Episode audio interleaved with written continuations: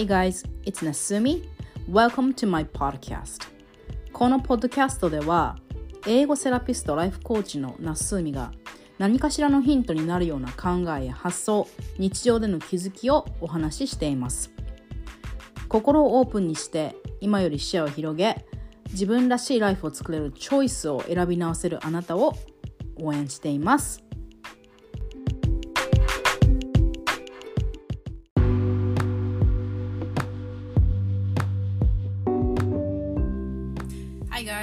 Guys, it's Nasumi、はい、英会話コーチ、英語セラピスト、そしてライフコーチ、カードリーダーもやってます、Nasumi です。はい。えっ、ー、と、今日は本編に行く前にちょっとお知らせがあります。もうね、2023年も終わりに差し掛かっているんですが、本当にもう終わりになっちゃってきちゃったんですが、えーと、来年から2024年からのあの英語学習をあのスムーズに進めていきたいな、えー、スタートダッシュを切りたいなという方に向けて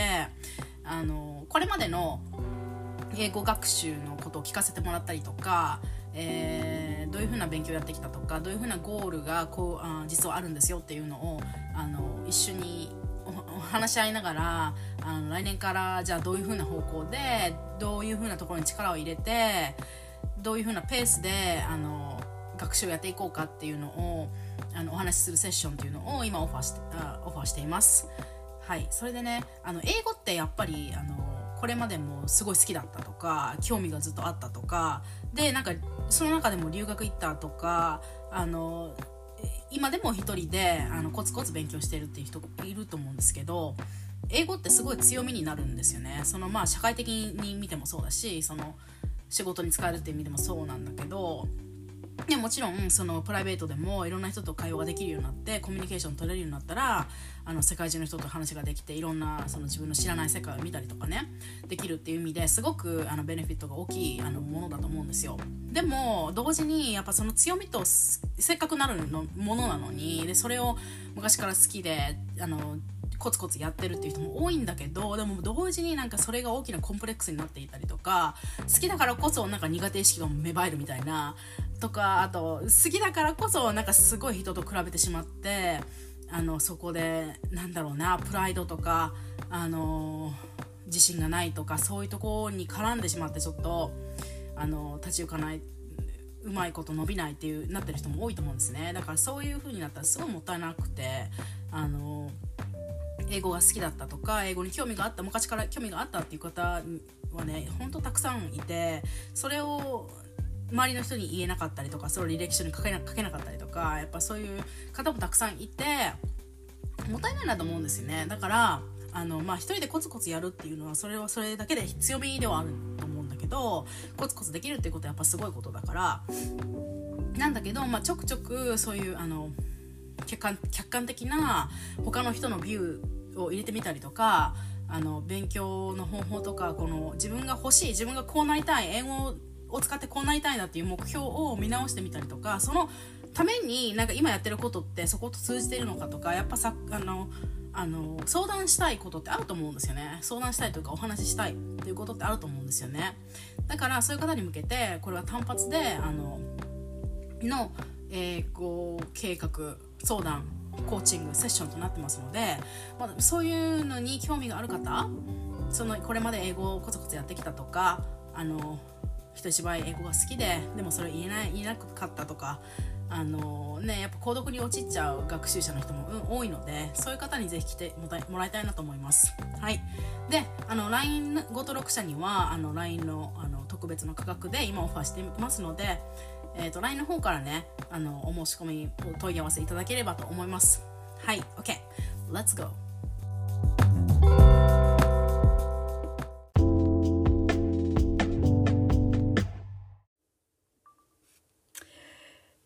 Everybody. It's Nasumi. Thank you so much for listening to this podcast or watching this video.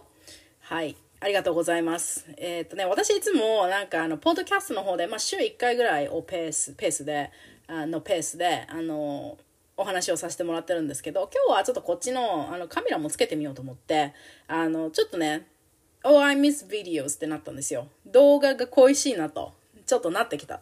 あの、今年はね、もう今年ももう終わりですが、えーと、ほとんど、まあ、YouTube とか動画の方を私無視した状態で来てしまっていて、まあ、インスタライブもありあんまり得意じゃないしあのこう日時を設定してこの日にこれについて話しますっていうのもちょっとあんまり得意じゃない。なんか人とやる分にはいいんですけど私一人でやるとなんか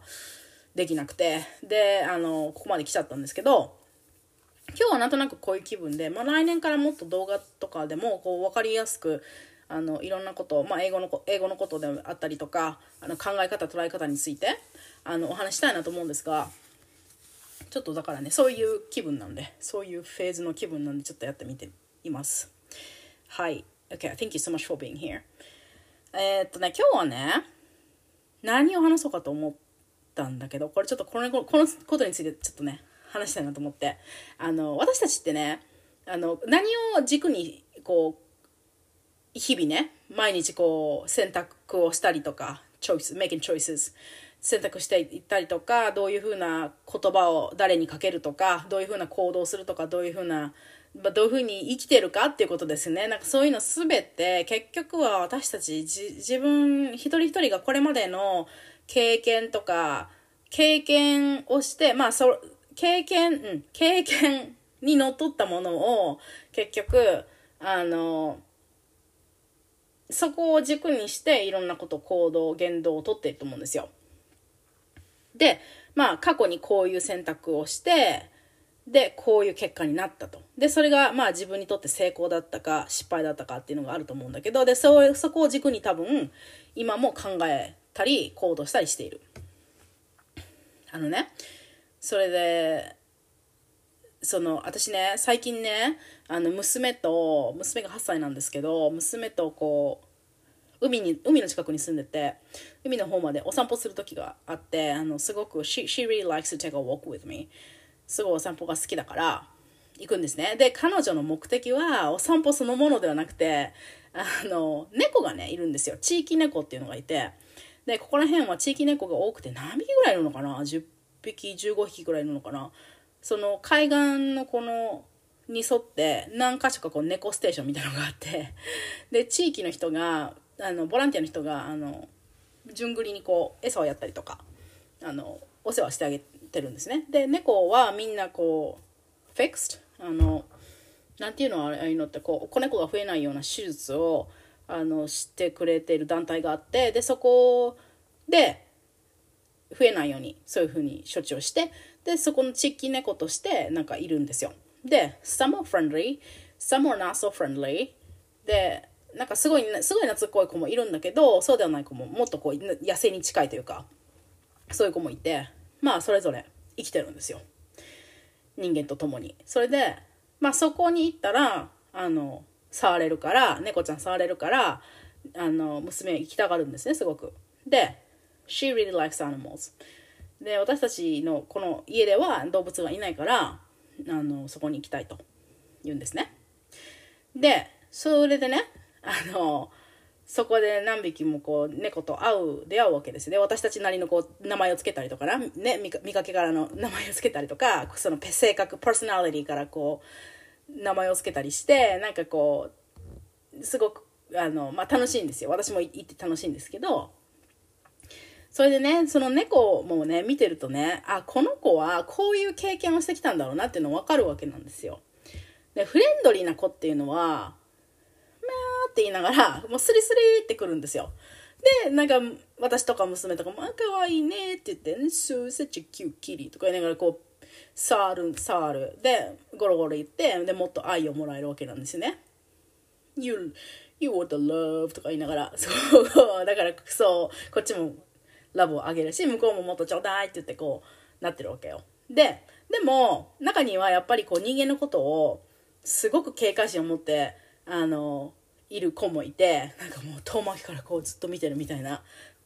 ん、でちょっとでも私たちがこう近づくとうわーみたいな感じで逃げるみたいな子もいたりとか、まあ、もしくはなんかなんとなくちょっと近くまでは来るんだけどでも100%は信頼しきれないからちょっとこう触れないような程度のところでちょっと見てるみたいなのもいたりとか、なんかその子その子によってね、やっぱ違うんだよね。でもね、その多分人間にいじられ、いじめられたというか、いじられたというか、ちょっと嫌な思いがある子は、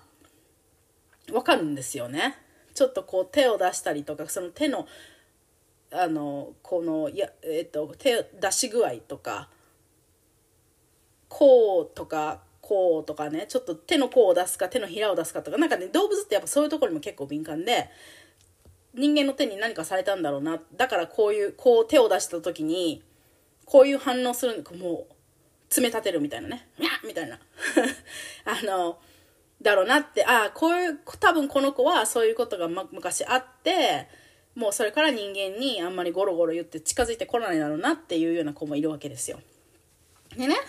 そのやっぱり猫も人間と同じでこれまで経験があってでなんか人間とこういう思いをしてきた人間にいっぱい撫でられていい思いをしていっぱいご飯を食べさせてもらってなでなでしてもらって愛をもらったっていう子はそれなりに行動それなりの行動をやっぱり取るわけですよね。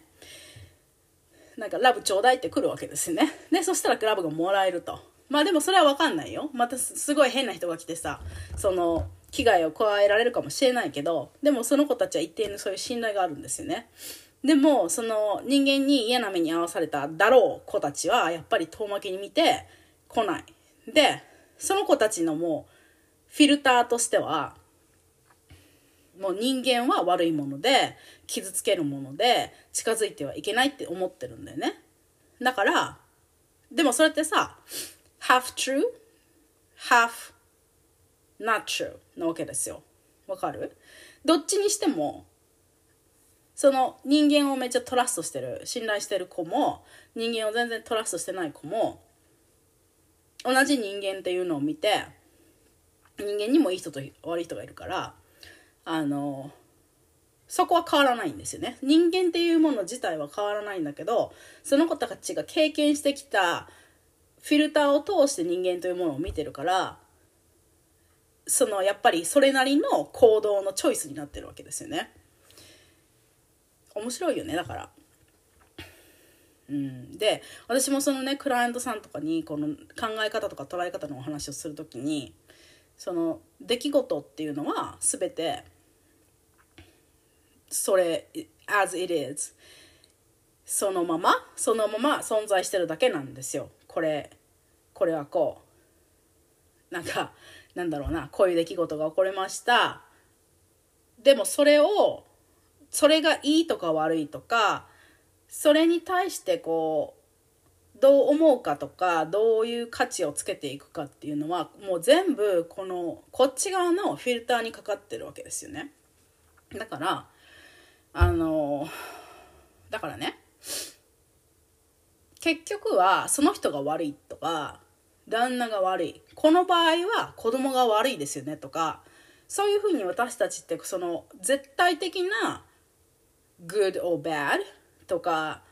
絶対的なあのポジティブネガティブとかそういうのを善悪をつけたがるんだけどそういうのって実は本当になくってもう主体的であるだけなんですよね。だって結局その戦争とかだってお互いの正義を持ち込んでやってるだけで別に見方を変えたらどっちが正義にもどっちにもが悪にもなるなるじゃない？そのマジョリティ世界の中のマジョリティがどっちを見てるかは別として結局はやっぱりこっち側についてる人はこっちが正義だしこっち側についてる人はこっちが正義って思ってやってるからそういうことですよね。だからね。ああとさなんかそういうやっぱりそのそこに気づかないでそういう絶対的なものが絶対あるんじゃないかっていうふうに考えるとねやっぱりその英語もそうでそのあるよ。あるよ。文法とか発音とかにも正解不正解ってはあるけど一応あるけどあるんだけど例外もあるしどこに立つかでそれって合ってる間違ってるって変わってくるんですよね。テストで言うと多分そこってめちゃくちゃ関係してきて合否のあれになったりするんですよ。一個これ間違いこれを1個間違えたら不合格になったっていうことが起こるからそれは確かに pay attention しないといけないところではあるんですがコミュニケーションっていうもので見た時に英語も結局正解不正解だけじゃないというか英語にもいろんな英語の種類があるしその人がこうやってきた英語の education とか育ってきた地域とかにもよって英語って変わってくるわけじゃない？そしたらそれが絶対間違いとかそういうことじゃなくなってくるからそれでコミュニケーション取るための英語っていう風になってくるとそんなテストみたいにあの丸か×かじゃなくなってくるからそういうことじゃなくなってくるんですよね。でそのね絶対的ななんかあの良い悪い善悪間違い正解っていうのにあの囚われたままだと本当に息苦しくなってくるんだと思うんですよね。でそのまあ猫たちもねそのあのすごい人間に怯え怯えちゃってる子はちょっとかわいそうだなと思うんだけどでもまあそういうふうに経験してきて自分でそういうふうに決めてそういうふうに生きてるってことなんですよね。でもそのまあその子たちはでも何て言うの？そういう子たちでも後に人間になれる子もいるじゃないですか。なんか例えばこう虐待された犬とかもあの人間のそのトレーナーさんのあのなんていう ability によるよったら人間を少しずつあの trust していって、えー、で最後にはあの一般家庭に adopt されるみたいなこともあるわけでその信頼の回復っていうところにまあそれ多分ね犬にもよるしトレーナーさんにもよると思うんだけど、まあ、そういう風になることもあるじゃない？でその私たち人がそういう風にこう固定されたこれはこうだっていうのにこうがんじがらめにされてそのまま突き進んでいくとあの立ち行かなくなる時が出てくるんですよね。で私なんかあの過去にねあのこんなねママ友がいたんですよ。あのその方はねもうすっごいそこにビリーフがあった人であの男の人っていうのは100%浮気をするものだっていうねあのもの私にとってはすごくものすごいかあの偏った見方って見えるんだけどでも彼女にとったらそれがトゥースなんですよ。で多分それはその彼女のこれまでの経験によるものだったりとかその友達とか家族とかそういう人から聞いたこととかなんかそういうふうなところをあのなんていうの？あのそういうそういうところをこう彼女なりにこう学んできてそういうコンクルージョンになってるんだと思うんですよね。えでもそれはねすごいめっちゃ偏ってないって言ってだってじゃあ私のねあの旦那あの人浮気すると思うって聞いたいや浮気あの人は浮気しないよっていうわけですよ。だからでもなんかそこでそのあのそのアーギュメントはもうさあの it doesn't work っていうのを分かるって言ったんだけどいやいやでもやっぱり男っていうのは信用ならないと。あの浮気をする生き物だと。言ってたんだけど 面白いよね。なんか人ってだからさそういう風に信じるんですよ。でねその信じまあ別にそれを信じるのはいいと思うの。そのこれまでの経験の中でそう信じるっていうのは自然なことやしそれでいいと思うんだけどでも結局そこでね自分が息苦しくなってくるしあの制限がかかる行動になってくるわけですですよね。そういうふうだから男は浮気をするもんだって思ってる人にとったらやっぱりだから疑わなきゃいけないとかスマホもいつもチェックなんか彼のがお風呂に入ってる時にチェックしないといけないとかなんかその人がやってるって言ってるんじゃなくてやっぱそういう風なビリーフに基づいた行動になってくるからあのそうなってくるんですよね。で結局結局物事ってやっぱりそういう風なビリーフが最初にあると結果も同じようになったりするんですね面白いことに。だからあのまあこれは This is just one example だけどでもなんかそういうね無理にこう苦しくなっちゃうわけですよ。必要があんまりないのに。でそのこれまでじゃあそういうふうなねそれぞれみんなそれぞれ一個ずつ一個ずつっていうか一人につき多分無限のそういうビリーフがあるわけ。いろんなこうカテゴリーに対してのこういうビリーフがいっぱいあって。でそれはそれでいいんだけどそれでいいんですよ。それでいいんだけどやっぱりそこから先に行きたいとかなんかこう思考を変えないともうここでもスタックしちゃってるっていうなんか次のステップに踏み込めないとかなんかそういう風になった時に人ってやっぱり変化を求めるんだと思うんですよね。これものままではいけないからなんかどうしたらいいのかなんかあのインスタを見てみるとか自己啓発の本をこう読んでみるとかあのな何かしらそういう風に変わりたいなってやっぱり思うわけですよね。でその何かしら変わりたいなって思うんだけどあそうかじゃあそういうふうこういうふうな時はもうちょっとこういうふうに考えたらいいいいのかもしれないとかあこういうふうにしたらもうちょっとこうなのかもしれないっていうなんかそういうハウツーみたいな情報がいっぱい入ってくる。いっぱい入ってきてあのなんだけどでもそれをねやっぱり自分で変えていくっていうのは行動ってなるとなんかすごくこう抵抗があるというか。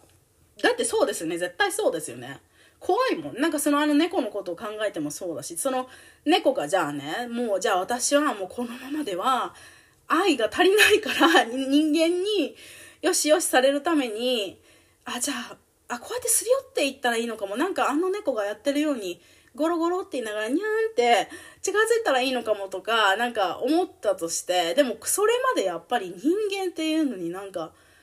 危害を加えられるかもって思っているところに対してやっぱりそこを行動を変えていってあの愛を求めていくっていうのはめっちゃ難しいですよね。それは本当に難しいことだよね。それを考えてもそうだしあのねさっきの私のママ友の話でももそうだけどじゃあじゃあそうやってさ男の人を疑ってずっと疑ってきたのに今日からじゃあ100%トラストしてとかっていうのはさめっちゃ難しいよなって思うんですよね。だからうんその人ってこう何が言いたいかっていうと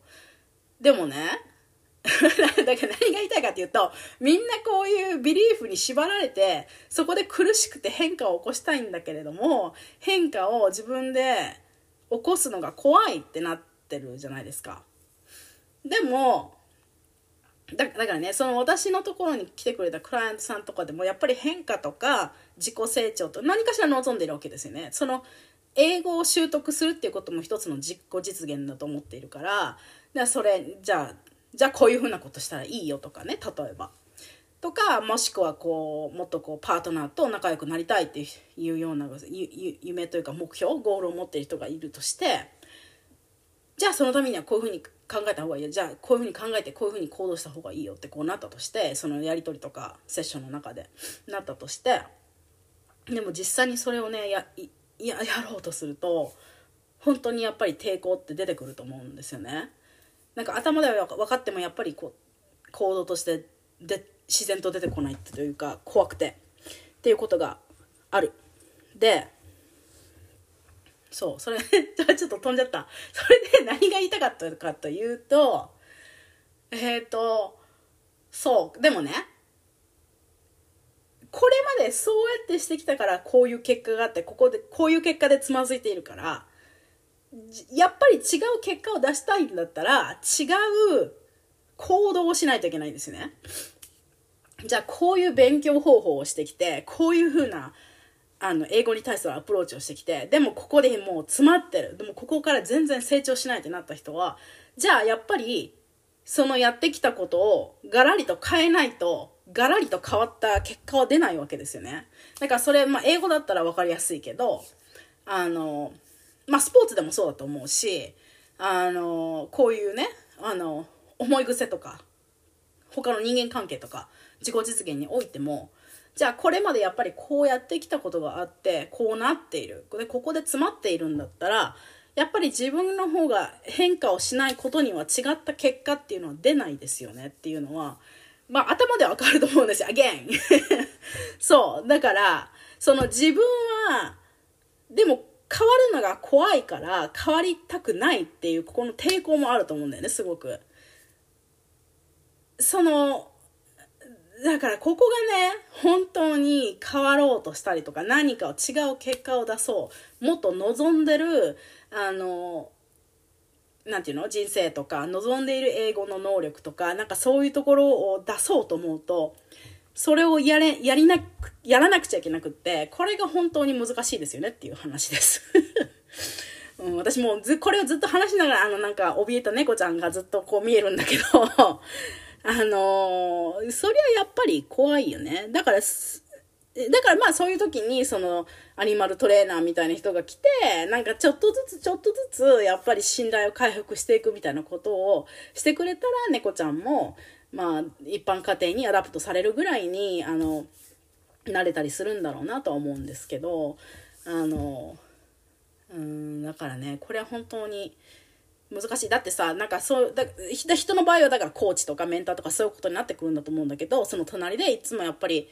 見てくれていてあのじゃあもうちょっとしたらこう変わるかもしれないねって言って一緒にやってくれる人をあのなんていうの一緒にやったらいいんだと思うんだけどでも一生の人が一緒にいてくれたとしても怖いことってあってなんか私もすごくあるんですよそれが だからすごくわかるのねそれも。あの、両方あって、それは私の立場的に、私がコーチングを取る側、コーチをについてもらう側として、じゃあこういうところをもっと改善させるためにこういうことをした方がいいよねって言われるんだけど、怖くてできないってことは私もいっぱいあるし、そういう過去にもあったし、今も実はそういう課題がある、あるし、あの、で、まあ私がコーチとして、まあクライアントさんの横についた時に、じゃあ、私はそのここの道を通ってきてるところだからあのそれは分かるんですよね。じゃあもうちょっとこっちをしたら多分あの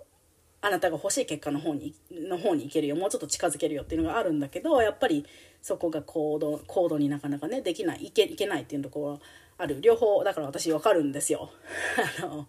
取る側もコーチで寄り添う側っていうのも分かるんだけどでもね、そこがね、やっぱり、じゃあそういう時にね、なんかどういう風にして変化がある、変化が出る行動に移せるかどうかっていうのは私2個あると思っていて、あの、1個が、あの、その、怖いっていう気持ちと、それでも変わりたいっていう気持ちが2個あって、こう衝突してると思うんだけど、もう変わりたい、やりたいが勝つと、この恐怖に打ち勝つと、人はもう勝手に行動します。それは自分の行動を見てもそう思うし、自分のクライアントさんのあの変化を見ていても思うんだけど、もう本当にここでいることが嫌。もうこういう自分が嫌。こういう風なとこでスタックして、なんか自分もハッピーじゃないし、周りの人、家族とかもハッピーじゃないっていうところにいるのがもう嫌って思うと、人っていうのはもう次のステップに行けます。怖い、怖い。いや、でも、でも、と、とは言っても、そんなこと言ったらそんなことやったらっていうのをそういう恐怖怖いんですよね。だから怖いのにそういう嫌でも変わりたいやりたいっていうのが勝つと行動できる。それが一つ。でもう一つがあのもう一つが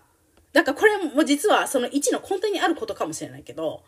この2番目がその人があのもうもう100%その人自身に寄り添えた時にあのにも行動に移ってるなっていうのが私の中であってあのだからね私すごくいつもこう自己需要セルフラブセルフコンパッションというのをもう何をするにしても一番大事にですよっていうことをお伝えしてるんだけど発信の中でも。あのもう本当にねこれがこれは本当にめっちゃくちゃ大事なことでやっぱりその人がその怖くても変化のこの行動がコンフォートゾーンから出るってことですよね要は。それが嫌。もう本当にこういう嫌。あもう怖い。そうは言ってもってこういう気持ちにとことんその方自身があのまあコーチその人のコーチとかメンターも寄り添うんだけどでもその何よりその方自身がなんかそういう自分がいるっていうのをこう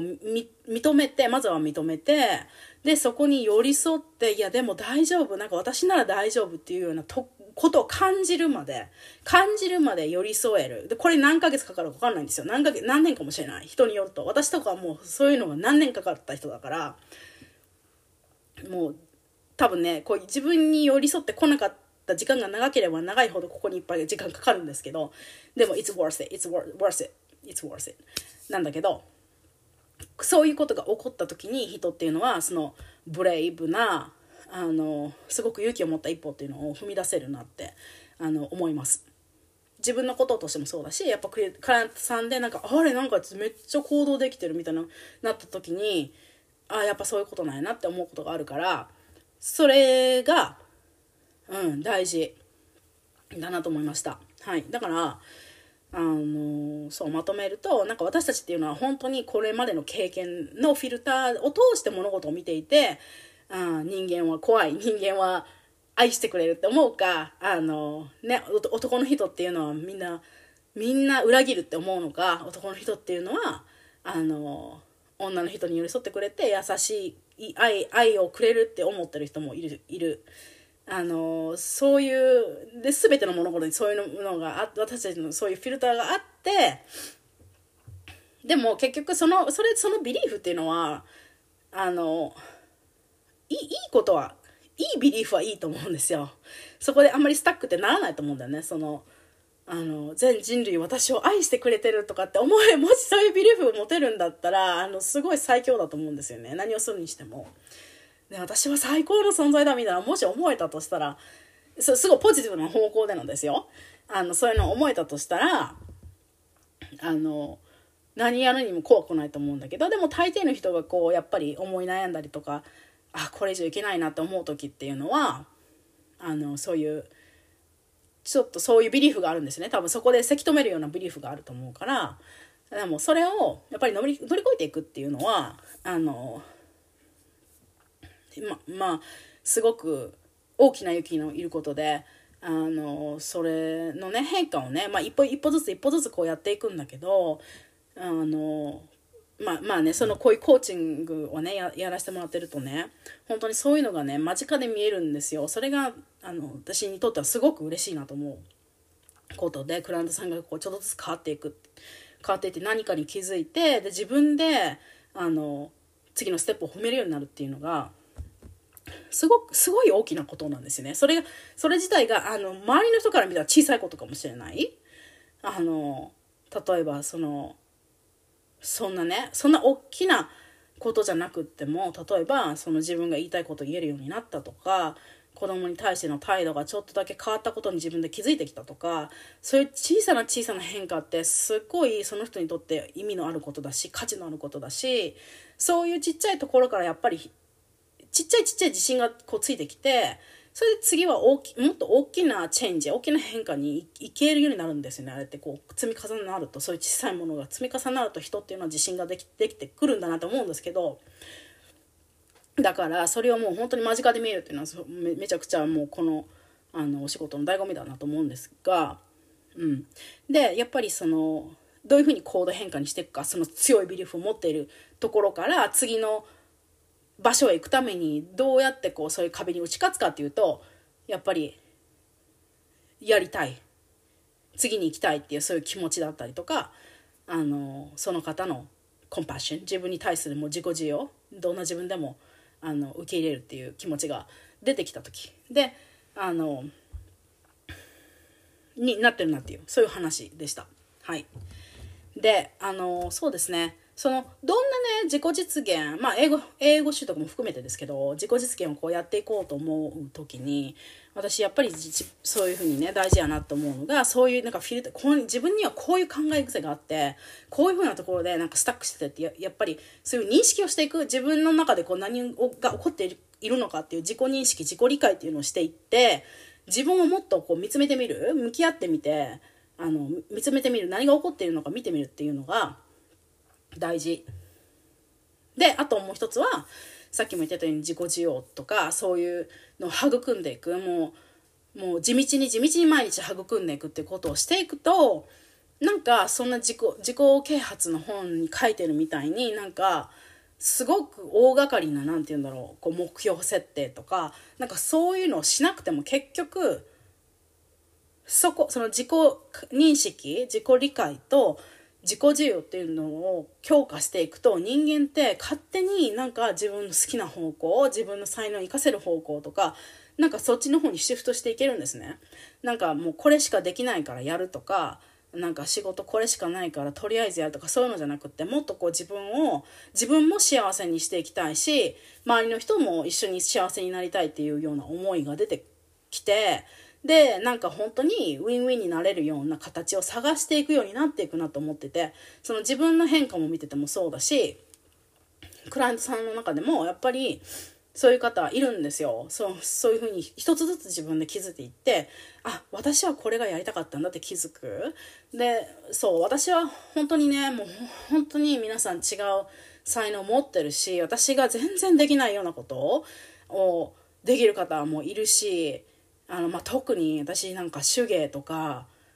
なんか服作るとかなんかそういうのも本当全然ダメなんですよ。でもなんかそういうの軽々やっぱできる人もいるしみんなそれぞれ違うこと持ってるからやっぱりそういうのをそのその方自身が幸せになるためにも使わなきゃいけないと思ってるしでその他の人もやっぱりわすごいってやっぱ賛同してくれたりとかこういうところにその方の才能にね賛同してくれる方が集まってきたらもう本当に幸せじゃないですかそれって。だかそういう思いであのはいあのなんていうのサポートしてますだからねあのうんちょっと覚えていてほしいのがそういうビリーフみたいのって私たちはいっぱい持っててでそういうとこでいるからそういうまあ気づかないんだよね。だからそういうのが気づいてないから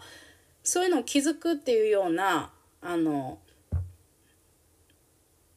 ことが必要でまず初めに。でそういうのをねなんかこう今スタックしてるなっていうことを感じる方は特にそういうのに意識をするとちょっと突破口が開けたりするかもしれません。はい。Thank you so much for listening or watching. このね動画をねどういう形で出そうかっていうのを今ちょっと決められてないんですが、まあ、どういう形であれ。Thank you so much for watching. あの、I'm so glad that you watched this. で、何かしら気づきがあればと思います。はい。えー、っと、えー、っと、最後にお知らせで、えー、っとね、今、今12月もう、もう最後が来てるんだけど、あの、1月からもし、あの、英語セラピーをやりたいなって思う方は、ぜひぜひ、あの、募集中で、英語セラピープログラムっていうのはあのコーチングプログラムなんですがどういうものかなっていう言うと英語が好きな人が来てくれるんですね。で英語がこれまで好きでやってきてあのやってきたんだけどなんとなくこうつまずいてるとか伸び悩んでるとかあもしくはえとずっと好きだったんだけどちょっとやめててやり直したいとかああとはねあとは、えーと、英検とか TOEIC の方の勉強ばっかりしてきてちょっと疲れちゃった。英会話会話の方をちょっとやってみたいなっていう人とかの英語のそういう学習の習慣とか継続をやりつつなんでこういうとこでスタックしてるのかなってさっきも言ったような考え方の癖とかその人のビリーフとかあの癖ですよね。もうそういうのって本当に自分だけでは全然わかんないからそういうところをあの同時にね英語英語のその習慣化と一緒に同時にやっていくことであの自分のことをどんどん分かっていく。自分のことがどんどん分かっていくと英語としても出るから英語表現としても幅が広がる。もしくはもっと言えるようになる。もっとこう自信を持って言えるようになったりとか長文が書けるようになったりとかあの長い間喋れるようになる。独り言とかね特に英語の独り言とか。喋れるようになるってことが起きてくるんですね。だから英語をこう学ぶんだけど、それだけ、その表面的な学びだけではなくって、もっとこう、もうちょっと深いところ、あの、英語でこういうことが言えるけど、こういうことは言えないとか、こういうことは話しづらいとか、あの、英語っていうのになんかこう、1対1ではいいんだけど、グループで話せないとか、なんかそれぞれ皆さんこう課題があって、そういうところ、じゃあなんでそうなんだろうねっていうのをこう一緒に考えるっていうか、そのマインドもう一緒に見ていく中でその方の考え癖とかビリーフを見ていって自己内観、えーと、自己理解のための内観。と、えー、英語力向上っていうのを相互効果を狙いながらやっていくっていうプログラムです。はい。で、it's, it's really powerful なので、あの、うんとね、その1期、0期というのかな、あのモニターさんでねやってもらったんですがみんなそれぞれにあの結果が出ていて本当に大きな結果もでが出た方もいてあの皆さん大体両方にすごい成長があるんですね。その英語に関してもそうだし自分を認識するっていうこともそうであの次のステージにステップに行けるっていう方が出てきてるのであのぜひねそそういうことをそのただの英語を、ま、学習するじゃだけじゃなくてそういうことにも興味がある方はすごく楽しいプログラムだと思います。自分のことも知っていきたいし英語も深めていきたいという思う方あのぜひぜひぜひあの DM me or あの LINE でねあの教えてください。はい。であとはあのそういう自己実現ねやっていきたい方に向けてあのライフコーチングっていうのもあります。英語の部分はないんだけどこれに関しては。でも内観だけやっていくっていうプログラムもありますのでもうそういうのにもあのあの興味がある方はねもうとにかくあのうんお伝えください。はい。どうせやるんだったら早い方がいいと思うのであのやっぱりね人生には限りがある時間に限りがあるからやっぱりどうせだったら自分のやりたいことやりたいなって思うんだったら